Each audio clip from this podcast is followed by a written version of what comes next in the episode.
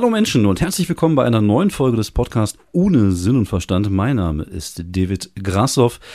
Es ist äh, heute ein verregneter Samstag im Mai. Ja, ich nehme nicht am Sonntag auf. Ich nehme heute mal ausnahmsweise am Samstag auf. Einfach mal, um euch zu zeigen, wie viel ihr mir wert seid. Einfach, damit ihr seht, boah, der macht auch mal samstags einen Podcast. Hat aber auch eher die Bewandtnis, dass ich heute wieder einen Gast dabei habe. Und das ist natürlich auch eine terminliche Frage. Er hatte keine Lust, äh, sonntags morgens um halb fünf aufzustehen, zu der Zeit, wo ich normalerweise meinen Podcast aufnehme. Das ist natürlich gelungen. Aber wir haben uns heute terminlich irgendwie so hingekriegt, dass wir es irgendwie heute machen. Und deswegen freue ich mich sehr, dass er hier ist. Er ist ein junger Newcomer-Comedian. Ich glaube aus Essen, aber weil es nicht stimmt, wird er mich korrigieren. Ich freue mich auf jeden Fall, dass er hier ist. Äh, hallo, Tim. Ja, hi, schön, dass ich hier sein kann. Ich freue mich. Und Genau. Essen war auf jeden Fall schon mal richtig. Ja, sehr cool. Also Tim Jonas, äh, ein junger Newcomer, ein junger Newcomer-Comedian, doch sagt man so, ne, äh, der seit äh, ja einiger Zeit auf der Bühne unterwegs und es ist auch beziehungsweise auf den Bühnen. Wobei momentan muss man ja immer äh, die Corona-Zeit so wegziehen. Also man sagt dann immer, ja, ich mache fünf Jahre Comedy minus ein Jahr Corona. Das ist natürlich äh, gerade bei Leuten, die vor Corona angefangen haben, ein bisschen schwierig. Ähm, ich würde das Gespräch äh, mit einer lockeren, entspannten Frage mal anfangen. Das tue ich immer so, wenn ich Gäste dabei habe. Also einfach irgendeine so unverfängliche Frage. Und bei dir ist das die, die Frage, welcher ist dein Lieblingsdiktator? ich habe mich schon gefragt, was jetzt kommt, wie ich zu 9-11 stehe oder Lie Lieblingsdiktator ist aber auch gut. Äh, ich glaube, es muss schon einer mit den Klassikern sein. Also ich könnte jetzt natürlich irgendwie versuchen, mit Geschichtswissen anzugeben und irgendeinen äh, afrikanischen Diktator So rauszukramen. Idi Amin oder sowas. Ja, ja, ja. Aber die großen drei sind dann natürlich doch irgendwie Hitler, Stalin, Mao. Mhm.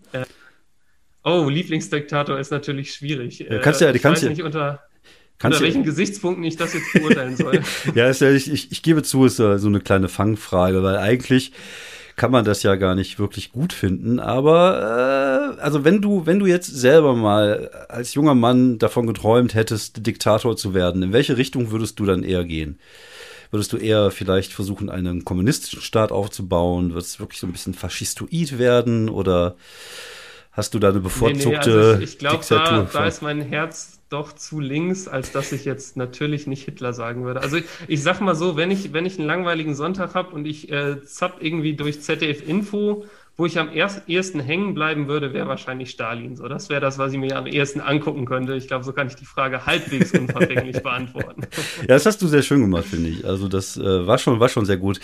Ähm, ja, ich habe es ja vorhin gesagt. Äh, Comedy ist ja jetzt schon seit geraumer Zeit nicht mehr wirklich möglich. Wie lange hast du denn äh, Comedy gemacht, bevor Corona alles zerfickt hat?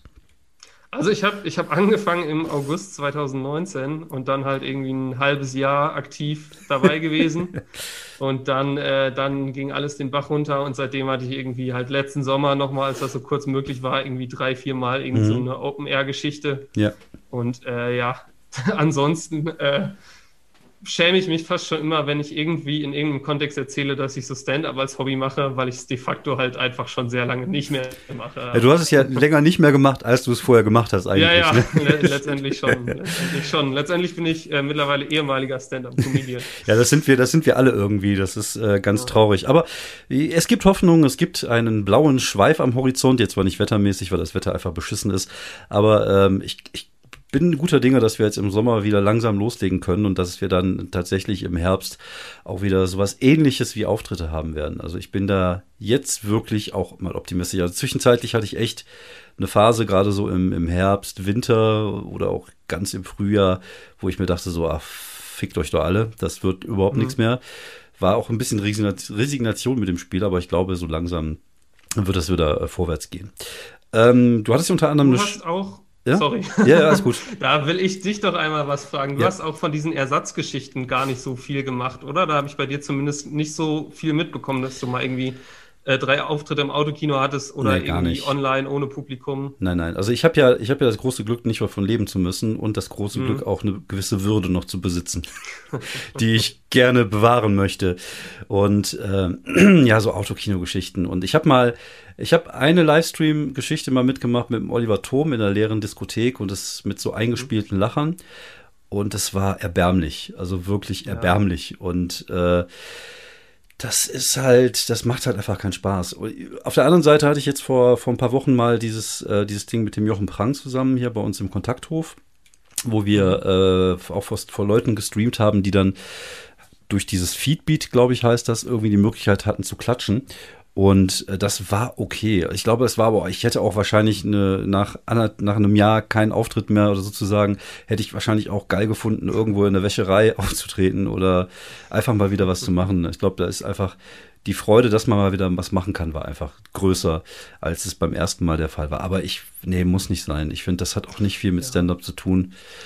Sehe ich ähnlich. Ich finde, es fühlt sich halt alles nach Ersatz an, ne? Ja, sowohl genau. für dich selbst als auch für alle, die dabei sind Ja. irgendwie. Und also ich kann total verstehen, dass Leute, die da irgendwie ein bisschen Geld mit verdienen müssen, dass die das alles mitnehmen, was geht. ja, so. Aber ich habe mir auch gedacht, sollen die das mal machen? Ja, genau. Ich meine, mich hat auch keiner angefragt, so vielleicht hätte ich es dann doch gemacht, aber Nee. ähm, Ja, also es ist, habe ähm, ich mir auch gedacht. Da gebe ich dir vollkommen recht. Da gibt es andere Leute, die auch ein bisschen mehr auf das Geld drauf angewiesen waren.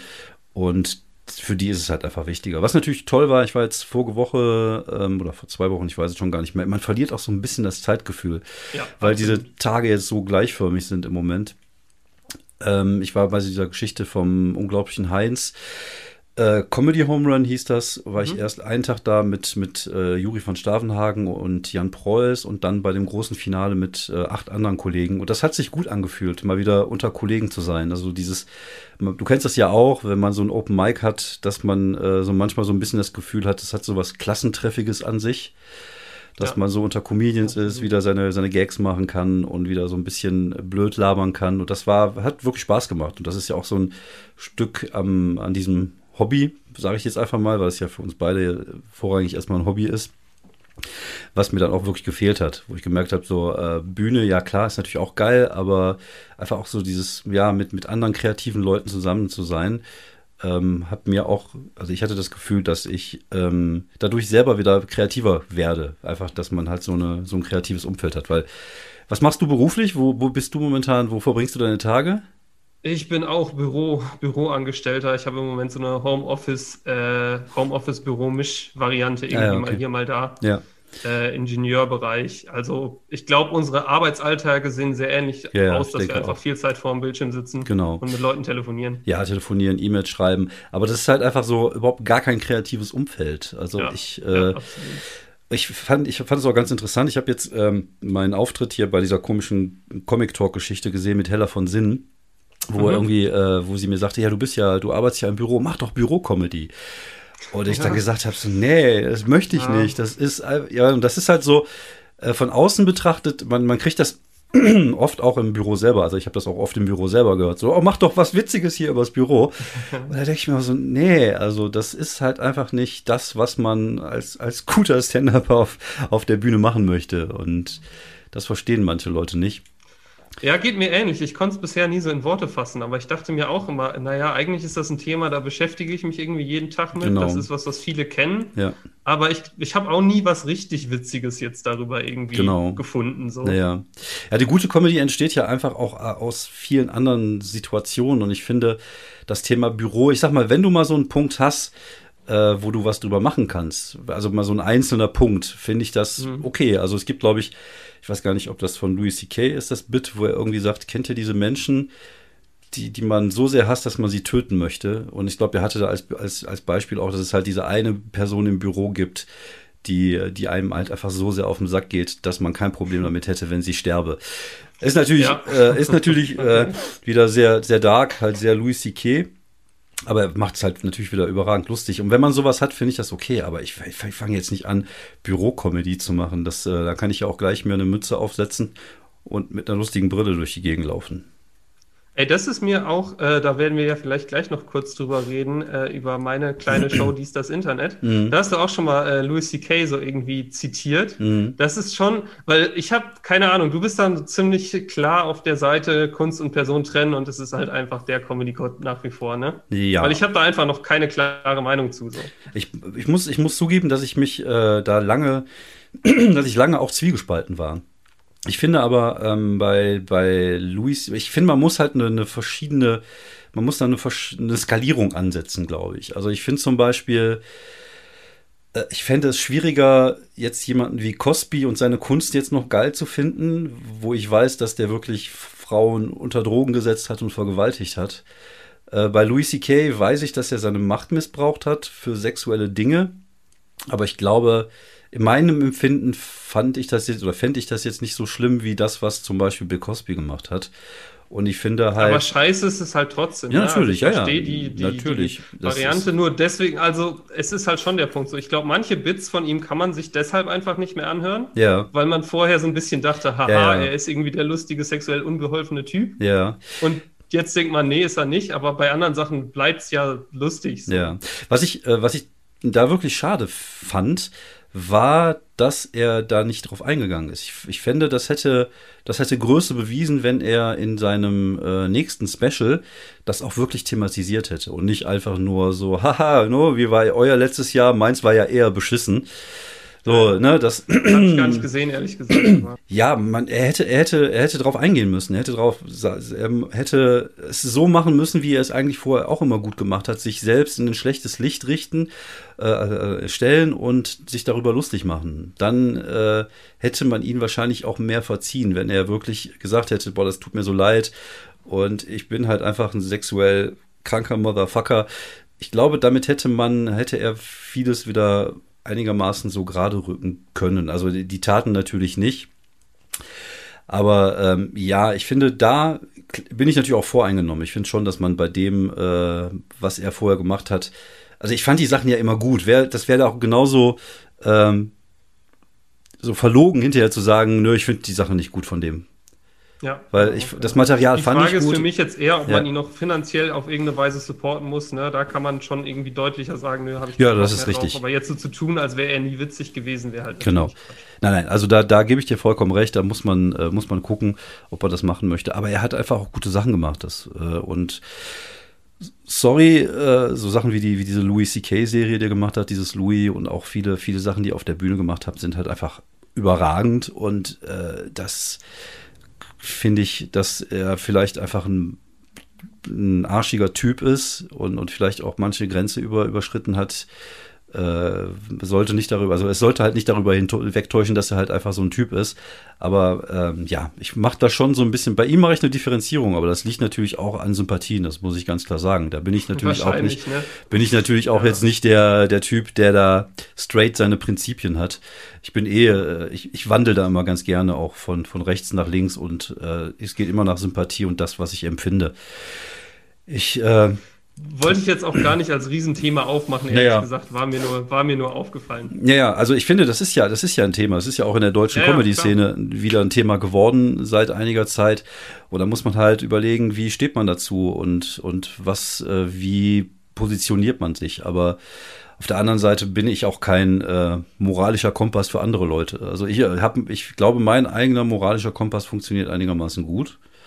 Äh, Finde ich zumindest. Ich komme damit gut zurecht. Aber ich werde niemals äh, mich da als großes Vorbild hinstellen wollen. Dafür bin ich halt einfach auch manchmal äh, vielleicht ein bisschen auf der falschen Seite der, der politischen Korrektheit unterwegs. Aber es ist ja, Ja, können, könnte man jetzt wahrscheinlich stundenlang Ja, drüber genau. reden, aber es war mir nur kurz aufgefallen, weil du es gerade angesprochen hattest. ja.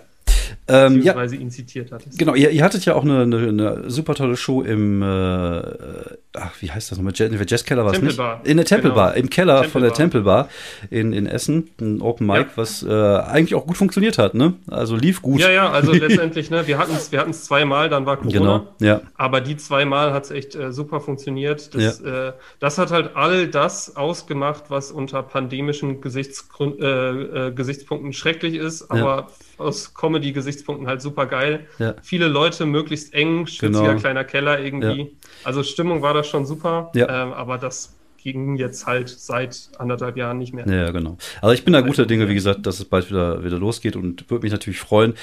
Ich bin ja ein großer Verfechter von, äh, von davon, dass Künstler mal ihre eigene Bühne machen sollen. Das, äh, das belebt ja nur so ein bisschen das Geschäft. Wie, also wie bist du denn dazu gekommen, überhaupt Stand-up machen zu wollen? Was war der, war der Trigger? Oder was war vorher da die Leidenschaft dafür? Oder hast du's, hast du die Leidenschaft dafür erst entdeckt, als du da irgendwie drin stecktest? Doch, also auf jeden Fall war ich vorher auch schon Fan irgendwie, dass ich mir immer mal wieder äh, Sachen angeschaut habe. Also wenn ich so zurückdenke, auch früher schon, so bei YouTube dann irgendwelche Nightwash-Clips oder so, damit hat es wahrscheinlich angefangen. Und wenn man dann mehr drin ist, dann entdeckt man wahrscheinlich auch mehr so seinen eigenen Geschmack irgendwie, dass man mal bewusst nach einem Comedian googelt und äh, sich nicht einfach nur das anschaut, äh, was man so vorgesetzt bekommt.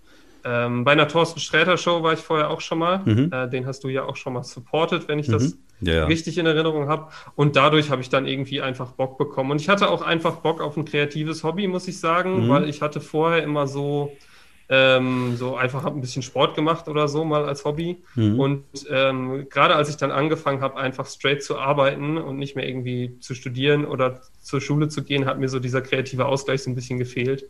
Und dann hatte ich da irgendwie Bock drauf und dachte, warum nicht mal ausprobieren? Und dann so nach den ersten zwei, drei Open Mics war ich aber auch ziemlich gehuckt. Ähm, die sind verschieden gut gelaufen, aber immer so, dass ich entweder dachte, boah, das möchte ich noch besser machen oder boah, das möchte ich auf jeden Fall wieder machen. Mhm. Und äh, war immer irgendwie ein Punkt, dass ich dachte, nee, das, das machst du jetzt weiter so. Ähm, wie, ja. wie, wie bist du denn an den ersten Auftritt gekommen, sozusagen? Also hast du einfach im Internet geguckt? Also wie würdest du jetzt zum Beispiel dem, äh, dem Jürgen, das ist jetzt kein Name für einen 16-Jähriger, aber äh, dem, äh, dem äh, Tim 2, der jetzt zu Hause sitzt, gerade 18 geworden ist und auch gerne Stand-up machen äh, möchte, weil er das geil findet. Was würdest du dem raten? Wie kommt der da rein? Wie kommt der an das Hobby heutzutage? Also bei mir äh, ist ja ein komplett anderer Weg gewesen, weil ich ja, wie gesagt, durch diese Poetry Slam Schiene da so ein bisschen reingerutscht bin. Aber wie kommt man heute sozusagen dazu, Stand-up zu machen? Ja, also ich habe es tatsächlich sozusagen erst im zweiten Schritt gegoogelt. Ich hatte meinen ersten Auftritt bei Boeing äh, in Düsseldorf. Äh, Boeing gibt es noch, Boeing in Düsseldorf gibt es nicht mehr. Mhm, genau. ähm, aber das hatte ich mal in einem anderen Podcast einfach, in einem, in einem anderen Comedy-Podcast so gehört, äh, beim Podcast UFO, weiß ich nicht, ob dir das was sagt, aber da ja, ja, war, das mal, war mal irgendwie die Rede davon. Genau. So, und da, daher hatte ich äh, den Namen einfach im Kopf. Aber ich glaube, mittlerweile kann man tatsächlich einfach Stand-up-Comedy, Open Mic, und dann so grob da, wo man wohnt, googeln. Und äh, wenn man äh, Glück hat, ist in der Nähe eins. Wenn man Pech hat, muss man ein bisschen weiter fahren. Ja, genau. Aber eigentlich sind da die allermeisten ähm, Leute, die sowas veranstalten, relativ offen, dass wenn du die anschreibst und sagst, hier mein erster Auftritt, dass sie entweder sagen, ja, komm vorbei oder ja, dieses Mal ist voll, aber beim nächsten oder spätestens beim übernächsten Mal kannst du mal kommen. Ähm, und ich glaube, dann einfach machen. Also ich finde es schon wichtig, dass man sich vorher so ein bisschen mit auseinandersetzt, ähm, was äh, nicht nur allgemein witzig ist, sondern was auch im Bereich Stand-up eben witzig ist, was auf einer Bühne funktionieren kann. Aber wenn man dann die ersten fünf Minuten geschrieben hat, äh, ja, einfach, einfach machen und gucken, wie es klappt. Ne? Ja, genau. Wie, wie fandest du denn, ähm, du hattest ja ein bisschen das Glück, äh, in diese Szene zu kommen, als es gerade so, so richtig anfing zu florieren. Also mhm. äh, so das Jahr oder anderthalb Jahre vor Corona hatte ich so ein bisschen das Gefühl, dass gerade äh, mit dem Stand-up das passiert, was so ein paar Jahre vorher mit, der, mit dem Poetry Slam passiert ist, dass es halt so einen gewissen Hype dafür gab. Mhm. Natürlich auch durch so Leute wie, äh, wie äh, Felix Lobrecht oder, oder Maxi Stettenbauer, die dann die, die Message des, des äh, Stand-up äh, hinaus in die große deutsche Welt getragen haben. Und dadurch, dass in Berlin plötzlich überall Open Mics waren, dadurch, dass auch im Ruhrpott und im, im Ruhrgebiet überall äh, Open Mics waren oder im, im Rheinland, ähm, hattest du natürlich die Möglichkeit, dich so ein bisschen in ein gemachtes Bett zu legen. Wie hattest du denn so die, die Empfindung der Szene, als du reingekommen bist? Also ich kriege das ja immer, ich bin ja meistens immer der, der große Alte, wenn ich irgendwo beim Open Mic auftauche, bin ich meistens immer der Älteste und einer von denen, die das so am längsten machen. Ähm, erstaunlicherweise machen wenige Kollegen, die einen ähnlichen Status haben wie ich, Open Mics, habe ich so ein bisschen das Gefühl. Also das äh, mhm. äh, gibt natürlich auch Ausnahmen, aber irgendwie trifft man die selten auf Open Mics. Aber ich mache das immer super gerne. Und aber ich, ich sehe halt immer nur so, ich sehe halt oft, dass mal neue Gesichter auftauchen, dann sehe ich neue Gesichter wieder verschwinden. Ähm, aber wie ist das, wie hat sich das denn äh, für dich so angefühlt, in diese Szene reinzukommen? Hattest du das Gefühl, da willkommen zu sein? Hattest du das Gefühl, da auf, auf Grenzen zu, zu stoßen? Ähm, irgendwie ist mein Mikro heute ein bisschen bockig, glaube ich. Aber ich glaube, nee, es sind die Kopfhörer, die bockig sind. Warte. Ah, das war der Kopfhörer. Ich habe meine Stimme gerade nicht mehr selber gehört. Das hat mich ah, völlig verwirrt. Ja, hattest du das Gefühl, dass du da irgendwelche auf, auf Grenzen stößt oder dass du da nicht willkommen bist? Was, was war so ein bisschen das, das Gefühl, als du da reingekommen bist? Also tatsächlich warst du auch bei meinem allerersten Open Mic dabei, bist da aufgetreten. Äh, ich war für dich wahrscheinlich nur irgendein Typ, so ich kannte dich vorher halt auch noch nicht. Mhm. Aber als wir dann so draußen standen, hast du so ein bisschen erzählt einfach und ich stand da mit großen Augen und habe gedacht, wow, was, was der alles zu erzählen hat. So. Ja, das hört das sich sehr nach. Das hört sich nach mir an, auf jeden Fall, ja. Hm. War auf jeden Fall schon mal cool, irgendwie das so mitzubekommen. Und ähm, ich gebe dir vollkommen recht, ich bin irgendwie so ein bisschen dann eingestiegen, wo viele eingestiegen sind und diese Szene einfach zumindest so in Köln, in NRW größer geworden ist. Mhm. Ähm, und ich glaube, das hat so ein bisschen leichter gemacht auf der einen Seite, weil einfach viele neu angefangen haben. Und ich habe dann oft einfach auch mit Leuten angefangen, äh, mit Leuten gequatscht, so die hatten halt drei Monate vor mir angefangen oder mhm. zwei Wochen nach mir angefangen oder so. Das heißt, da ist einfach nochmal so eine neue Generation entstanden. Und ähm, in der habe ich mich schon auch irgendwie wohlgefühlt und ich habe zumindest jetzt nicht das Gefühl gehabt oder nie eine Situation gehabt, wo ich das Gefühl hatte, dass jemand mir das Gefühl vermittelt, was will der denn jetzt hier? Ähm, warum fängt denn so jemand jetzt mit Comedy an? Irgendwie, der kann das noch gar nicht. Weil ja allen bewusst ist, dass selbst wenn ich mal irgendwie nicht witzig war oder so, dass man diese, also so anfängt. Ne? Man, mhm. man geht nicht auf die Bühne und ist irgendwie sofort Profi. Ähm, insofern habe ich mich schon willkommen gefühlt, klar.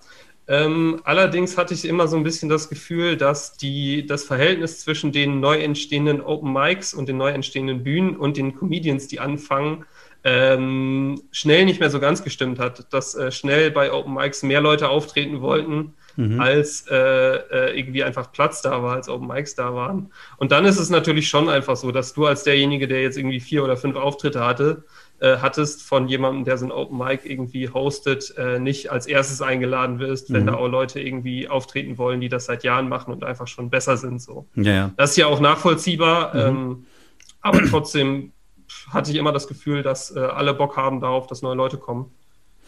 Ja, das ist aber, das, äh, auf der anderen Seite ist es ja eigentlich auch ein, ein Vorteil, weil man dann ja vielleicht so ein bisschen dazu motiviert wird, selber sein Ding zu machen und selber seine Bühne aufzubauen und, und selber ja. ein Teil dieser Szene zu werden. Also das ist ja dieser Unterbau, der jetzt die letzten Jahre entstanden ist, ist ja das, was ja in den USA oder in Großbritannien halt schon lange gibt, dass es halt schon lange da eine Open-Mic-Szene gibt ähm, und das hat halt komplett gefehlt in Deutschland. In Deutschland bist du ja irgendwie äh, gekommen wie, äh, nee, zu dem, äh, zu, zur Comedy gekommen wie das Kind zur Taufe. Sagt man das so? Ich weiß es nicht. Oder das Kind in den Brunnen? Nein, das war gefallen. Ja, ich weiß, welches Sprichwort du meinst, ich weiß aber auch nicht, wie es geht irgendwie. Und ähm, ja, dadurch, dass halt jetzt viele junge Leute kommen und es viele auch von denen auch ernst meinen. Wie gesagt, du hast halt Gesichter, die siehst du zweimal dann nie wieder. Dann weißt du, okay, die sind mit dem Versagen nicht klargekommen oder die, äh, die haben das vielleicht doch nicht gespürt. Aber du hast halt Leute wie, wie, wie, wie dich jetzt oder, oder Saskia in Essen oder hier der äh, Kollege in Dortmund, der die King Kong Show gemacht hat, die meint es halt dann ernst und machen halt ihr Ding. Und das finde ich halt super gut und ich finde das auch super wichtig. Und das ist auch wichtig, dass ähm, dass der Nachwuchs kommt und dass der Nachwuchs auch merkt, dass er willkommen ist. Einfach weil das halt ja die, die Zukunft des Hobbys ist. Man, man hat so ein bisschen das Gefühl, ähm, dass es so eine gewisse Stutenbissigkeit manchmal gegeben hat, auch zwischen mhm. älteren mhm. und, und jüngeren Comedians oder so Nachwuchscomedians. Aber ich glaube, das ist halt äh, ganz normal, weil man dann immer so das Gefühl hat, da, oh, da kommen jetzt, das ist ja, glaube ich, in jedem Beruf so, ob du jetzt ein alterner Schauspieler bist und dann kommt plötzlich der junge, gut aussehende Schauspieler hinterher, dass du dann denkst so, ach, der will, will mir meinen Platz wegnehmen. Aber eigentlich ist das Bullshit. Jeder kann sich ja, wenn er gut ist, seine eigene Zielgruppe aufbauen. Ja, ich glaube, in dem Bereich war ich einfach noch nicht. Also äh, ja, ja. Die, die, bezahlten Auftritte, wo es mal so ein bisschen Spesen für gab, die halten sich nur sehr in Grenzen. Ja. Ich glaube, dann wird es halt irgendwann ein Punkt, ne? wenn du das einfach seit Jahren beruflich machst und mhm. auf einmal merkst, oh, die Leute laden jetzt doch irgendwie andere Leute ein genau. und geben denen das Geld. Ne? Dann, äh, dann kann ich auch nachvollziehen, dass man da erstmal so ein bisschen äh, gucken muss, dass man doch seinen eigenen Weg noch findet. Aber in dem Bereich war ich einfach noch nicht. Also insofern habe ich das jetzt noch nicht so stark mitbekommen. Ja, also das äh, wird ja hoffentlich kommen. Also ich wir haben ja ein bisschen die Chance, in Deutschland äh, zu sein, wo äh, es ein bisschen anders läuft als in den USA. In den USA muss ja teilweise deine eigene Verwandtschaft mit in den Club ja. zerren, damit du überhaupt spielen darfst. Und sei mir mal ehrlich, wenn du in Deutschland jetzt nicht unbedingt super scheiße bist, schaffst es eigentlich auch relativ schnell zu den Nightwatch und, und zu den größeren Shows, wo es halt zumindest ein bisschen Kohle gibt. Also es muss schon, muss schon echt richtig kacke sein, um nicht irgendwie zu packen, gelegentlich mal ein paar bezahlte Auftritte und so ein Kram zu kriegen. Ähm, und äh, wenn du gut bist, kannst du es ja sogar relativ weit schaffen, dass du halt tatsächlich dann immer bei, bei Nightwatch und so unterwegs bist und da eine gute Mark verdienen kannst.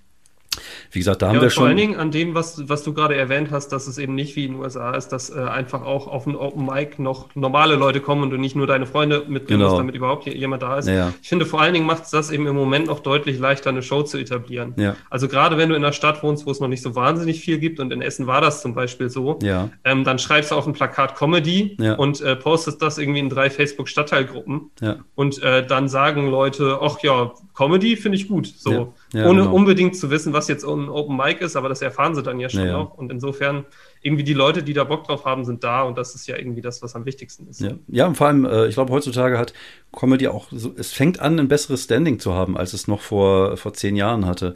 Heutzutage wissen die Leute, dass, dass wie gesagt, dass Leute wie, wie Lobrecht oder, oder Stettenbauer oder Kebekus und dass es halt Leute gibt, die halt auch Comedy eher so nach dem amerikanischen Prinzip machen. Und gerade junge Leute sind ja auch, äh, die, die haben das ganz gut drauf mit diesem Internet, habe ich mir sagen lassen. und die wissen halt, dass es halt bei Netflix Specials gibt, die gucken sich ihre, ihre YouTube-Specials an, die wissen, dass es halt da was anderes gibt als Kennze, Kennze, Kennze.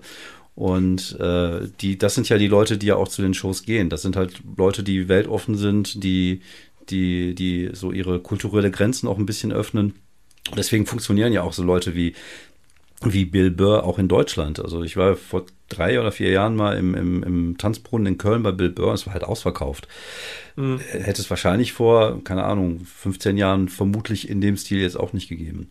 Also ich glaube, ja. wir leben da, also wir lebten da äh, in einer ganz guten Zeit eigentlich, was, was Comedy und so angeht. Und ich finde es halt gut, wenn, wenn Nachwuchsleute kommen und wenn Nachwuchsleute halt ja ihre, ihr, eigene, ihr eigenes Ding halt machen. Ähm, du sagtest gerade, es war, es war relativ einfach, die Show zu etablieren. Diese Erfahrung habe ich auch gemacht mit den Shows in Wuppertal. Die waren ja auch immer ausverkauft hinterher. Aber jetzt machst du ja eine Internetshow in einer Zeit, ja. wo jeder eine Internetshow macht. Wie ist es denn da? Das ist schon schwieriger zu etablieren, oder? Das ist äh, äh, hartes Brot, würde ich fast behaupten, oder? Ich bin selber, äh, was das angeht, also ich mache ja meine Podcast-Geschichten und ich mache ja hier und da mal ein paar Videos und ich merke, meine Reichweite ist echt beschissen. Und äh, ja. ich verstehe das Game auch nicht, wenn ich ehrlich bin. Aber manchmal muss man halt auch einfach Sachen machen, die einem Spaß machen. Ja, genau, genau. So versuche ich es auch zu sehen. Also ehrlich gesagt, so das Game, ich bin da auch kein, kein Social Media Experte. Ich habe auf keinem äh, meiner, meiner Social Media Accounts irgendwie äh, eine Followerschaft, die über groß das, was ich halt privat an Leuten kenne, hinausgeht. Ja. Ähm, aber trotzdem, das war auch so ein Ding, auf das ich einfach Bock hatte genau. und dann mal gesagt habe, naja, mal gucken, wie groß das wird. Also dies, das Internet heißt die Show, die mhm. du gerade ansprichst. Und ähm, ich finde, es ist ja zumindest äh, in dem Maße was, was zumindest mal nicht jeder macht, als dass es jetzt äh, eben äh, ein bisschen mehr Aufwand hat als ein Podcast das hat. So, genau. Podcast genau. ist ein cooles Medium, aber es gibt halt auch wahnsinnig viel davon. Ja, das so. stimmt, Und, ja. Ähm, da hatte ich das Gefühl, jeder, der vielleicht mal Bock auf ein bisschen Video noch dabei hat, ein bisschen Leute angucken, mhm. der, der könnte sich ja vielleicht das mal anschauen. Und ähm, zusätzlich war es halt auch einfach so ein bisschen Lockdown-Langeweile, ne? dass ich das Gefühl hatte, irgendwas muss man ja machen. Und warum sollten Stand-up-Comedians jetzt eigentlich einfach nur dann witzig sein können, wenn sie irgendwie auf einer Stand-up-Bühne stehen können? Die mhm. meisten sind ja auch außerhalb davon einfach witzige Typen. Mhm. So. Das äh, bin ich voll bei dir. Also ich habe auch gerade in Corona gelernt, dass man halt äh, einfach auch mal andere Sachen machen kann, über seinen Horizont hinausgehen kann, weil das sind ja alles Sachen, die du ja mit so, so in dein Portfolio des Könnens mit reinstecken kannst. Also wenn du Dinge schon mal gemacht hast und weißt, wie sie funktionieren, kann dir das ja auch später äh, was helfen. Also auch wenn die jetzt, sagen wir mal, nicht mega erfolgreich sind am Anfang, können, hast du ja eine, eine Erfahrung und ein Wissen, was du sammelst. Und das, äh, das kommt dann halt mit in diesen kleinen Apothe Apothekerschrank äh, deiner, deiner künstlerischen Erfahrung und da kannst du halt immer drauf zurückgreifen. Deswegen, und ich finde die Idee des Formats auch sehr cool, wenn ich ehrlich bin. Also kannst du es nochmal so unseren drei Zuhörern einmal genau erklären, worum es da geht? Kann ich sehr gerne machen. Also ähm, letztendlich geht es um Internethumor, um Social Media, um Memes und um alles, womit wir so irgendwie viel zu viel Zeit verbringen. Nur das eben in einer Game Show aufbereitet. Also ich bin der Moderator und Game Show Master sozusagen und habe immer drei äh, Gäste, oft Comedians, äh, manchmal aber auch einfach Leute, die ich gut kenne und witzig finde oder Leute, die was anderes so im Internet machen, eingeladen und äh, denen immer im Vorhinein vor der Aufzeichnung sozusagen Aufgaben gestellt. Äh, zum Beispiel in der Show, in der du auch dabei warst, in der Folge Folge 2 ähm, mhm. hatte ich äh, als eine Aufgabe euch eine Folge von My Little Pony geschickt, was ja früher irgendwie mal so ein bisschen ironisch ein Ding war. Ja, ich erinnere Und ähm, ihr solltet daraus eben ein Meme basteln. So. Und ähm. Ich habe dann letztendlich bewertet, genau. welches Meme das Beste ist und dafür wurden dann Punkte vergeben und äh, darüber wird dann noch diskutiert jeweils und ich fand es einfach eine, eine witzige Geschichte aus sowas Albernem wie jetzt irgendwelchen Memes äh, so, so, eine Show zu machen mhm. und dann das Ganze auch noch irgendwie ernsthaft gegeneinander zu diskutieren und da Punkte zu, zu vergeben.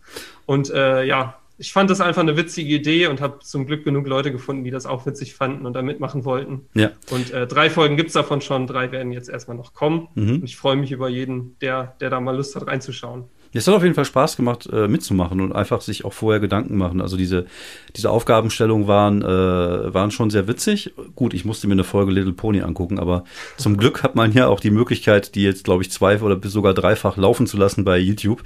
Äh, von daher äh, ging das relativ schnell. Aber äh, ja, es war trotzdem eine Qual. Aber es hat halt wirklich, wirklich viel Spaß gemacht und ich fand die Idee auch sehr cool. Deswegen habe ich natürlich auch äh, zugesagt.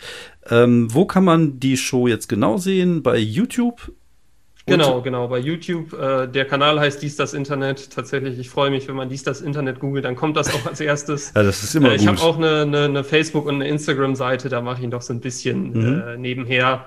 Ähm, aber die Hauptadresse ist YouTube sozusagen. Ja, alles klar. Schaut euch die an. Äh, es gibt drei Folgen, drei kommen noch und danach überlegst du, wie es weitergeht. Du weißt das. Danach überlege genau. ich, wie es weitergeht, genau, genau. Also wir haben das jetzt ja über Zoom gemacht. Mhm. Das war natürlich ein bisschen der allgemeinen Situation geschuldet. Ja. Äh, ich überlege, ob man das nicht vielleicht auch tatsächlich mal, dass man sich irgendwo trifft und das aufnimmt. Mhm. Äh, ob das klappen würde, bin ich noch so ein bisschen am überlegen. Und zusätzlich hat es halt eben doch einfach auch viel Zeit gekostet. Also wenn du so in dem Podcast manchmal erzählst, irgendwie Family, Vollzeitjob und Comedy ja. und eben doch noch deutlich mehr Comedy, dann äh, erblasse ich immer vor Neid, weil ich denke, wie kriegst du das alles unter einen Hut?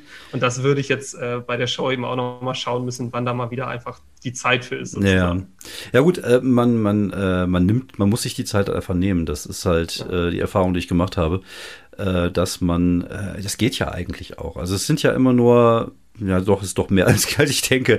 Aber es, man muss halt einfach äh, sich selber dann auch mal die, die Zeit nehmen, gerade wenn man, ich glaube, wenn, wenn man kreativ so ein bisschen getrieben ist, ist es auch äh, wichtig für einen, für die Entwicklung und, und für, mhm, die, für das Wohlbefinden. Also ich habe es ja auch selber gemerkt, während Corona, als ich nichts gemacht habe, dass ich da echt langsam Banane wurde. Deswegen habe ich auch wieder angefangen, Pen und Paper zu spielen und also ein paar andere Sachen noch. Wir arbeiten jetzt gerade noch an einem Drehbuch, beziehungsweise das Drehbuch ist jetzt schon fast fertig. Jetzt äh, wollen wir die Serie nochmal eintüten und dann gucken, ob irgendjemand daran Interesse hat. Aber halt irgendwas zu machen, finde ich halt einfach super wichtig. Manchmal geht es auch gar nicht darum, ja, wie gesagt, damit erfolgreich zu sein, sondern es geht einfach erstmal darum, äh, kreativ irgendwas zu machen. Man findet immer ein paar Leute, die die Sachen dann gut finden. Und ich finde, äh, gerade wir, die vielleicht da in dieser Comedy-Schiene auch unterwegs sind, ähm, äh, brauchen ja auch manchmal so diesen, diesen Ausgleich. Ich weiß nicht, wie es bei dir ist, so dieses mhm. Bedürfnis auf die Bühne zu gehen und sich den, den, äh, so ein bisschen die Wut oder den Ärger so von der, von der Seele zu reden und sich danach gut zu fühlen, ist auch immer ein Ventil. Und ich finde, wenn man die Möglichkeit hat, jetzt gerade diese neuen Medien auch zu benutzen, wie gesagt, ich persönlich sehe mich jetzt nicht bei TikTok. Ähm, yep. das wäre sehr schräg. Das hätte irgendwas von dem alten Mann, der vor der Schule rumlungert, finde ich. Also von daher lasse ich da meine Finger von. Aber es gibt ja viele andere Möglichkeiten. Ähm, und ich, ich glaube, dass man vielleicht sogar einige der Formate, die sich jetzt äh, durch das Internet so ein bisschen äh, da so ausprobiert haben, vielleicht sogar mal irgendwann auf die Bühne bringen kann. Das ist ja auch mal so eine Überlegung, die man, die man hinterher haben kann. Von daher ist es nie ver vergebene Liebesmühe. Hast du denn sonst momentan irgendwelche Projekte, die irgendwie in die kreative Schiene gehen oder äh, ist das jetzt erstmal ausharren, bis es wieder losgeht? Ja, so ein bisschen das. Also die, die Nachbereitung von äh, dies das Internet hat dann doch immer eben auch noch äh, Zeit in Anspruch genommen. Also da sind ja noch so Grafiken, auch wenn ich dafür nicht zuständig war, so für den, den groben Schnitt war ich zuständig. Mhm. Und das habe ich eben auch noch nie gemacht. Und mhm. das ist auch so ein ganz bisschen, wie du vorhin äh, gesagt hast, das ist einfach cool, sowas auch mal gemacht zu haben genau. und dann zu können. Ja. Also mir fallen jetzt einfach auch schon tausend Dinge ein, die ich, äh, wenn ich sowas nochmal machen würde, anders machen würde. Und man lernt halt einfach dazu. Genau. So, und ähm, ansonsten warte ich ein bisschen, dass es wieder losgeht. Ähm, gegebenenfalls dann einfach schon Open Mic, wie, äh, äh, Open Air, mhm. ein paar Open Mics zu machen, Open Air Mics sozusagen. Ja. Ähm, genau, das sollte ja hoffentlich bald wieder möglich sein. Wie ist denn die Situation in Essen? Die Heldenbar gibt es aber noch, weil ich man, man muss ja echt Angst haben. Also bei mir hat zum Beispiel das äh, Freigeist in Viersen, wo ich die Shows immer in Viersen gemacht habe, hat jetzt äh, den Löffel abgegeben sozusagen. Die sind jetzt nach Österreich, haben dann ein Hotel aufgemacht, weil das, weil das Ding halt einfach nicht mehr funktioniert hat, weil das ja nicht mehr aufmachen konnte. Also da der Laden ist schon weg. Wie sieht es bei euch aus so? Äh, Tempelbar, Tempelbar heißt die. Tempel, hab ich, und, äh, die, Helden, die, die Heldenbar gibt es aber auch noch in Essen, oder? Das äh, ja, doch, kann sein, das weiß ich Da, gibt's nämlich, da, da gab es nämlich auch einen Poetry Slam. Ja, okay, okay, möglich. Ähm, also die, die gibt es noch. Mhm. Äh, prinzipiell hast du natürlich vollkommen recht, muss man einfach mal gucken, was, was dann wieder aufmacht und was nicht. Mhm. Aber ähm, da äh, wird es jetzt in Essen auch den, ich glaube, Kultursommer oder so heißt das, Straßenkultursommer. Ah, okay. äh, den sponsort die Stadt zum, äh, zum Teil auf jeden Fall. Und ja, da soll cool, eben ja. an allen Ecken und Enden irgendwie Straßenkunst mhm. stattfinden. Und vielleicht werden wir in dem Rahmen auch mal ein Open Mic machen. Mal gucken, wie, äh, ob es klappt. Aber ja, ja so ein bisschen um die, diese ganze Sache Kultur wieder äh, irgendwie zum Start zu bringen. Nach vorne ficken. Entschuldigung, das war jetzt ja. falsch. Ich muss mir, ich muss mir diesen ab 18 Aufkleber jede Folge auch wirklich ähm, verdienen. Musst du dir verdienen sozusagen. Ja, genau, ja. Das, deswegen ja. muss ich einmal die, einmal die Folge immer ficken sagen. Meistens mache ich das, äh, egal. Äh, ja, dann drücke ich auf jeden Fall super, super die Daumen, dass das klappt. Wie gesagt, ich äh, war da immer gerne. Gerade ich mag halt kleine, enge Locations, wo die Leute schön eng beieinander sitzen. Das ist halt bei Comedy äh, fast geiler, als wenn du in einer großen Halle spielst mit tausend Leute, wenn die in so einer, keine Ahnung, hier, äh, so einer Arena ist oder so. Und natürlich ist das geil fürs Ego, weil du denkst so, wow, das sind tausend Leute, die mich gerade sehen wollen. Aber fürs Gefühl ist ein kleiner Laden mit 80 Leuten, die so eng sind wie, wie unten da in der Tempelbar in dem Keller, schon geiler, muss ich sagen. Und, äh, ja, das ist auch der einzige Grund, warum ich noch keine Tausenderhallen gespielt habe. Ja. Ich, ich möchte das einfach nicht. ja, aber ich, ich gebe dir vollkommen recht. Also Lachen ist halt einfach wahnsinnig ansteckend. Ne? Ja, und da merkt genau. man schon jetzt so die, die Open-Air-Shows, die letztes Jahr stattgefunden haben, so ja. cool es war, dass wieder was ging. Ja. Wenn du einfach den Nächsten, der lacht, in 1,50 Meter ja. Abstand hast, irgendwie, dann, dann überträgt sich das einfach nicht so. Ja, das, fehlt, das, das merkt man dann halt auch einfach. Das fehlt so, das fehlt, es fehlt ein bisschen so die Unmittelbarkeit. Manchmal, also ich habe sogar schon mal die Erfahrung Erfahrung gemacht, dass du, ähm, also ich habe jetzt nie in so einer Lanxess Arena oder sowas ges gespielt, aber ich habe, ich kenne Leute, die ja schon mal gespielt haben, das ist ja auch mal geil. Ich, aber ich, ich habe selber schon mal in so einem Laden gespielt, ich weiß gar nicht mehr, wo das war, auch irgendwo im Bergischen Land, Gummersbach oder so. Das war so ein schlauchartiger, so ein, so ein schlauchartiger Saal. Und es hat manchmal gedauert, bis die Lacher von hinten zu dir kamen. Und das hat mich Ach, immer, krass, ja. weil ich habe ja eine gewisse Energie und ich baller ja ganz gerne und ja. rede auch oft einfach viel zu schnell und viel zu chaotisch, aber das hat mich dann völlig durcheinander gebracht. Und wie gesagt, da fand ich halt so eine, so eine Heldenbar, äh, nein, so eine Tempelbar, Junge, was habe ich denn mit der Heldenbar? Äh, so eine Tempelbar äh, oder, oder halt auch Boeing und diese, diese engen kleinen Clubs ist halt einfach fürs Gefühl, finde ich, viel geiler. Und da bin ich, wäre ich froh, wenn das auch bei euch bald dann wieder weitergehen würde. So. Ja, ich, ich würde sagen, wir kommen jetzt mal langsam zum Ende. Weil wir haben vorher schon äh, gesprochen, du hattest, glaube ich, noch irgendwas vor. Gibst du, was gibt's denn heute noch? Was machst du denn heute noch? Ja, äh, Bundesliga, letzter Spieltag natürlich. also ich meine, für uns beide, wir sind beide Schalker, ne? Ja, ja, genau. Für uns geht's nur noch darum, Köln irgendwie einen Abstieg zu schießen, aber das ist ja auch eine Motivation. Ja, und ja, äh, ansonsten, ich, ich stehe einfach auf diese letzten beiden Spieltage, wo alle ja, Spiele gleichzeitig sind und einfach alle fünf Minuten, alle drei Minuten irgendwie Tor in, weiß ich nicht wo. Irgendjemand steigt also das, auf, das jemand steigt ab. auf jeden Fall geben. Ja, ja, geht mir ähnlich. Also ich äh, freue mich da auch schon drauf, gerade, gesagt, weil wir ja eh schon durch sind. Bei uns ist nicht mehr viel zu, zu holen, aber ja, mal gucken. Also das, da, da werden gleich Schicksale entschieden und äh, wie du schon sagtest, wenn drei Mannschaften noch im Topf sind und drei Spiele zumindest noch spannend sind, da kann schon ganz gut hin und her gehen und dann Wechselbad der Gefühle. Vor allem, ich bin in so einer Fußball-Tippgruppe. Wir mhm. haben einen äh, Dortmunder drin, Bapfui. Wir haben einen äh, Bochumer drin, der freut sich jetzt, dass er aufgestiegen ist. Den gönne ich das auch. Ja, ja. Dann haben wir einen Kölner und wir haben einen äh, Werderaner. Also das heißt, bis jetzt bin ich derjenige, der abgestiegen ist, aber ja. die Chance steht ganz gut, dass vielleicht in der Gruppe gleich noch der ein oder andere, ja, zumindest auf dem Relegationsplatz äh, dazukommt.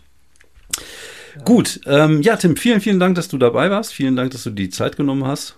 Und ähm, ich drücke dir die Daumen, dass es bald wieder losgeht. Hast du denn geschrieben ein bisschen in der, in der Corona-Pause, Material generiert? Ja, also Ja? nicht so viel, äh, wie, wie ich gern gewollt hätte, weil ich Ja, doch gut. immer irgendwie, also am meisten schreibe ich immer direkt nach dem Auftritt, wenn Ja, ich so denke, boah, das war jetzt entweder geil oder scheiße, das muss ich irgendwie anders machen. Kenne ich, ja. Und äh, aber doch, einiges habe ich dann doch mal gemacht. Mal gucken, wie das dann so ankommt. Ja, ist cool. Ne, Man freut sich drauf, dass man bald wieder so die, die ganzen neuen Ideen, also ich gehe ja meistens mit Ideen auf die Bühne, habe so ein paar, ein, zwei Gags dazu und gucke, was daraus wird. Aber ich freue mich halt einfach darauf, diese Sachen halt mal wieder auszuprobieren. Und ähm, ich habe jetzt gemerkt, ich habe ja jetzt, wie gesagt, mal so eine Dreiviertelstunde, nee, eine Stunde gespielt beim, ähm, beim Jochen Prang da in diesem Doppelabend, dass mir mein mat- altes Material, also mein altes, also ich habe schon Material weggeworfen, was mir auf den Sack geht.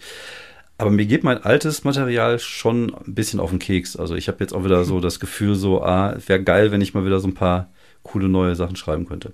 Dann wünsche ich dir ganz viel Kreativität, ganz viel Gesundheit, äh, darauf, dass es bald wieder losgeht, dass äh, es immer noch Spaß macht, äh, dieses äh, Format Dies, das Internet. Ist richtig, ne? Ja, ganz genau, so, so ist es, ja. Okay, ich habe ich hab's nicht so mit Namen, ich bin alt, also ich nenne meine Tochter auch immer Uwe und ähm, deswegen, ja, viel Erfolg damit und äh, Leute da draußen, guckt es euch an, schaut gerne mal äh, im Internet vorbei bei äh, Tim Jonas, du hast eine eigene, hast du eine eigene Facebook-Seite, eine Künstlerseite, ist es soweit? oder? Genau, ja, ich habe eine Facebook-Seite, ich habe eine Instagram-Seite, ja. Okay, heißt die denn auch schön Tim Jonas Comedy? Die heißt äh, Tim Jonas Stand-Up sogar. Okay. Noch spezifischer heißt Noch sie, speziell. Ja, gut, das, das, das, lasse ich noch durchgehen. Aber ich finde das immer lustig, wenn Leute halt dann Comedy hinter ihrem Namen äh, so, so benutzen. Und, Ja, äh, ich hätte am liebsten auch einfach Tim Jonas gehabt, aber das, das gab's schon. Mein äh, Twitter-Account heißt Tim Jonas Quatsch. Ja, Also, okay. Ja, das, das finde ich schön, ja, das gefällt mir. Also, ja, followt den jungen Mann und äh, hört mal in die Show rein. Vielen Dank fürs Zuhören. Es war mir eine Freude und ein Vergnügen. Und äh, ja, wenn ihr wollt, hören wir uns nächste Woche wieder hier beim Podcast Sinn und Verstand. Vielen Dank, Tim, dass du da warst. Ein schönes Ja, Wochenende. vielen Dank, dass ich hier sein durfte. Es wird wahrscheinlich weniger geklickt als das Interview mit einer Sexworkerin, aber äh, trotzdem umso mehr freue ich mich, dass ich dabei gewesen sein durfte. Ja, ich, ich vermute auch. Vielleicht machen wir beim nächsten Mal einfach Dirty Talk. Alles klärchen. Dankeschön. Ciao. Ciao.